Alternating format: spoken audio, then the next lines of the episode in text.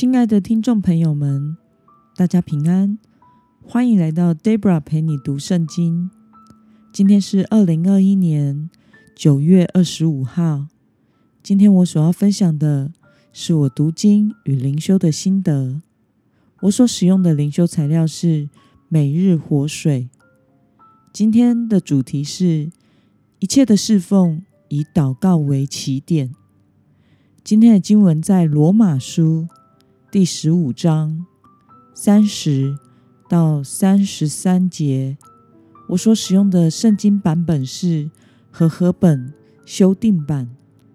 那么，我们就先来读圣经喽。弟兄们，我借着我们的主耶稣基督，又借着圣灵的爱，劝你们与我一同竭力为我祈求神，使我脱离在犹太不顺从的人，也让我在耶路撒冷的侍奉。可蒙圣徒悦纳，并使我照着神的旨意，欢欢喜喜地到你们那里，与你们同得安息。愿赐平安的神与你们众人同在。阿门。让我们来观察今天的经文内容。首先，保罗请求罗马教会的基督徒要帮他做什么呢？我们从经文中的第三十节可以看到，保罗请求罗马教会的基督徒为他祷告。那么，保罗请求罗马教会的基督徒为他祷告什么事呢？我们从经文中的三十一节到三十二节可以看到，保罗希望自己去耶路撒冷的服饰能够顺利圆满落幕。脱离犹太不顺从之人的手，并且把捐款如数转交给当地教会，然后欢欢喜喜地前往罗马与当地的基督徒相聚。那么，今天的经文可以带给我们什么样的思考与默想呢？为什么保罗邀请罗马教会的基督徒一起为他祷告呢？我想是因为当时耶路撒冷教会中仍有些犹太基督徒是不愿意信从保罗的教导的。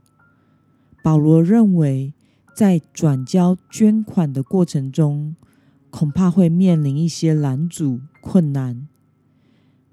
这一趟的行程也攸关他后续是否能够顺利到达罗马，与罗马的基督徒相会。接续他的宣教计划，所以他恳切地请求罗马教会的基督徒，盼望他们能够为自己一同竭力代祷。那么，看到保罗请求基督徒一同竭力为他祷告时，你有什么样的感受呢？我想，所有的侍奉都是不能脱离上帝的恩典的。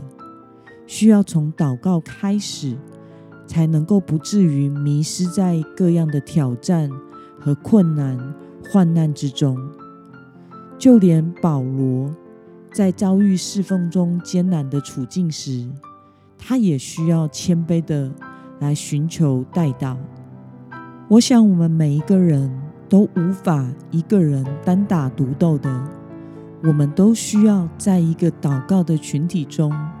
为别人祷告，也寻求别人的代祷，这是很重要的事，可以让一群在基督耶稣里的人彼此了解状况，以及彼此扶持祷告，兼顾彼此。那么，今天的经文可以带给我们什么样的决心与应用呢？当您遭遇困难或者是害怕的事情时，您会请求谁为你代祷呢？如今你有哪些事也想与自己的祷告群体分享，并且请求代祷呢？Debra 的代祷事项大部分都会在自己教会的小组以及教会的祷告会中提出，也就是在同一间教会同为肢体的弟兄姐妹群体彼此分担，也彼此关顾。那么，如果是有关于人生中重要的决定，我会特别的请属灵长辈和我的母亲，在他们的私祷中纪念我，为我祷告。或者是也会请同为传道人的同伴，或者是属灵同伴来为我代祷。我想我目前最需要被代祷的，就是能够完全依靠神，照着主的旨意牧养和带领他的教会，并且有从神而来的充足的心力、灵力以及体力，还有从上头来的智慧。让我们一同来祷告。亲爱的天父上帝，感谢你透过今天的经文，使我们能够明白，一切的侍奉都要从祷告开始，不可脱离上帝的恩典以及祷告的群体，才能使我们不会迷失在各样的挑战、困难和患难之中。求主帮助我，在任何的事上。都不停止祷告的心，凡事都以祷告来作为起头，将主权交给你，让你来掌权，凭信心靠主而活。感谢你的恩典，使我们在基督里的人都可以彼此带到，彼此坚固，与彼此和你同奔天路。奉耶稣基督的名祷告。阿门。